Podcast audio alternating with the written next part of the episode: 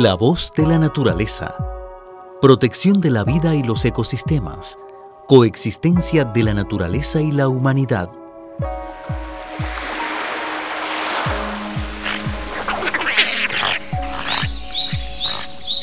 Aquí puede escuchar el relato de Ginkgo. Soy un árbol, un ginkgo biloba.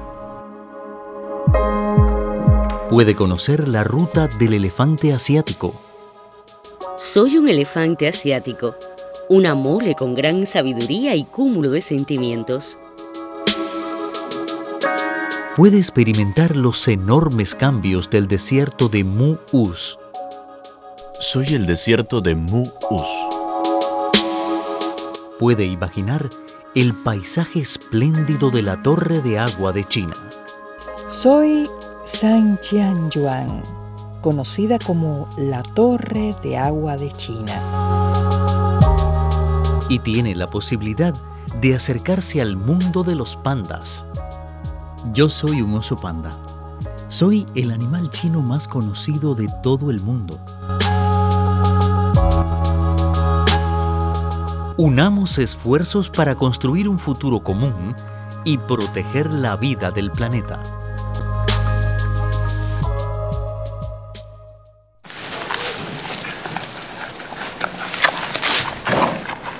Yo soy un oso panda. Soy el animal chino más conocido de todo el mundo, el lobo natural más bello del país asiático. Soy mensajero de la paz, un pianista que toca el cariño y amor como un instrumento en color blanco y negro.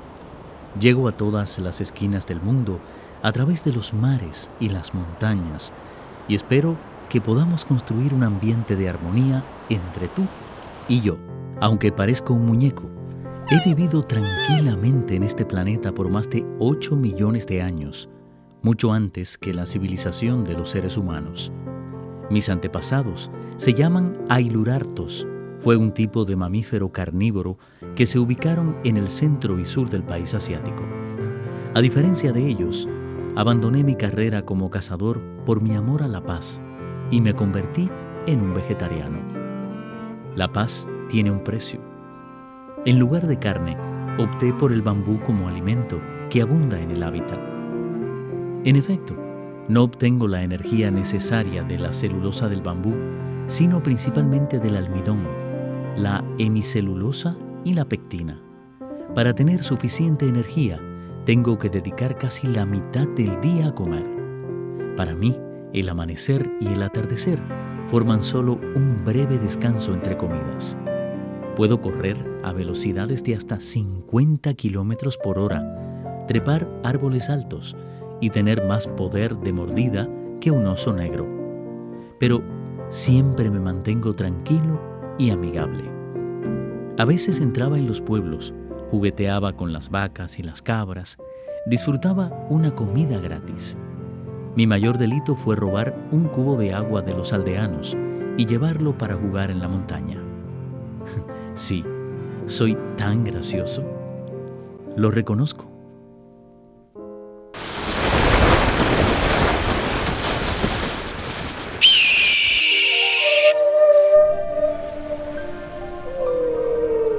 la humanidad y la naturaleza, un mismo hogar, un futuro común.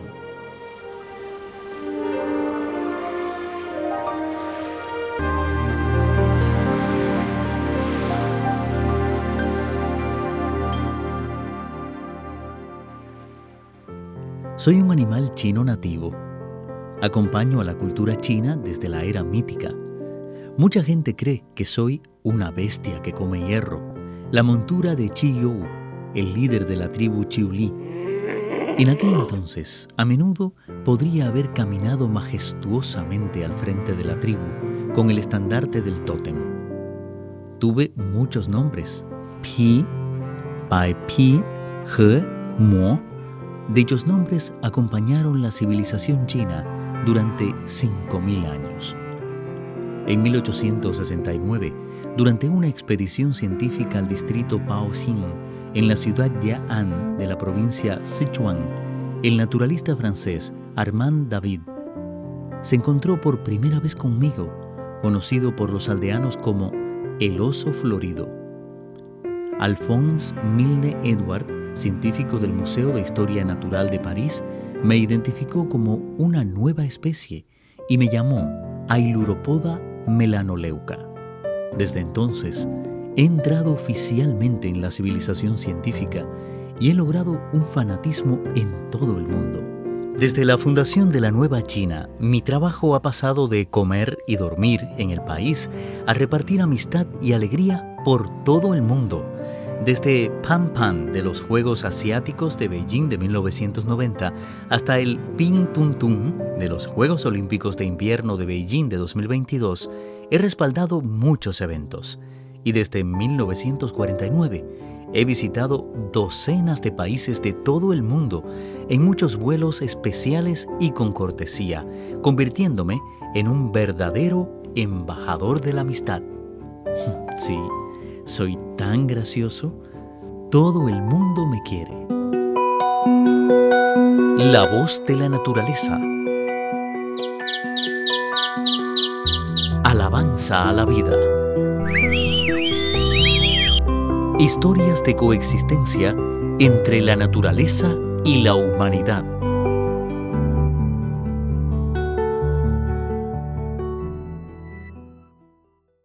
La última noticia sobre mí es que ya no estoy en peligro de extinción.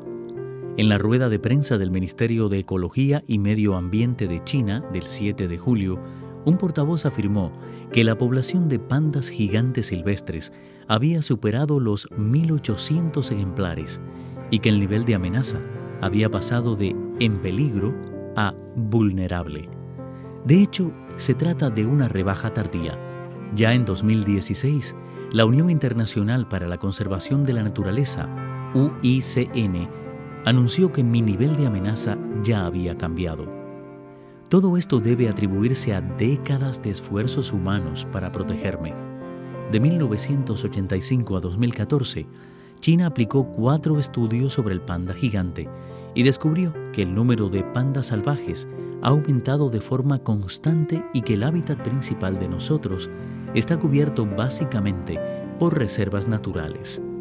Desde 1963 y hasta hoy, China cuenta con 67 zonas protegidas y miles de profesionales que trabajan en primera línea desde hace años para llevar a cabo actividades de vigilancia y lucha contra la caza furtiva.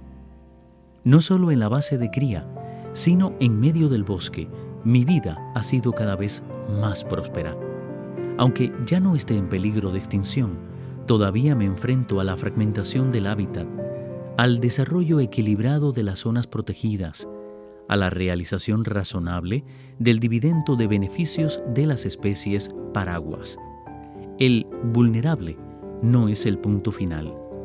Todavía necesito tu ayuda.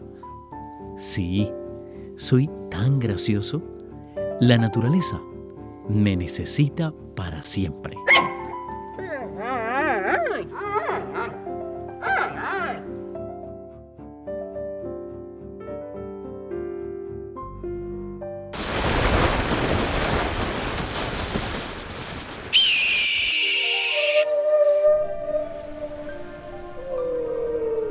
la humanidad y la naturaleza, un mismo hogar, un futuro común.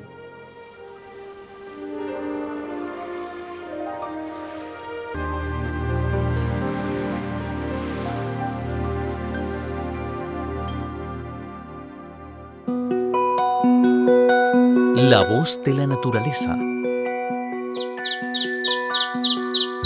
Alabanza a la vida.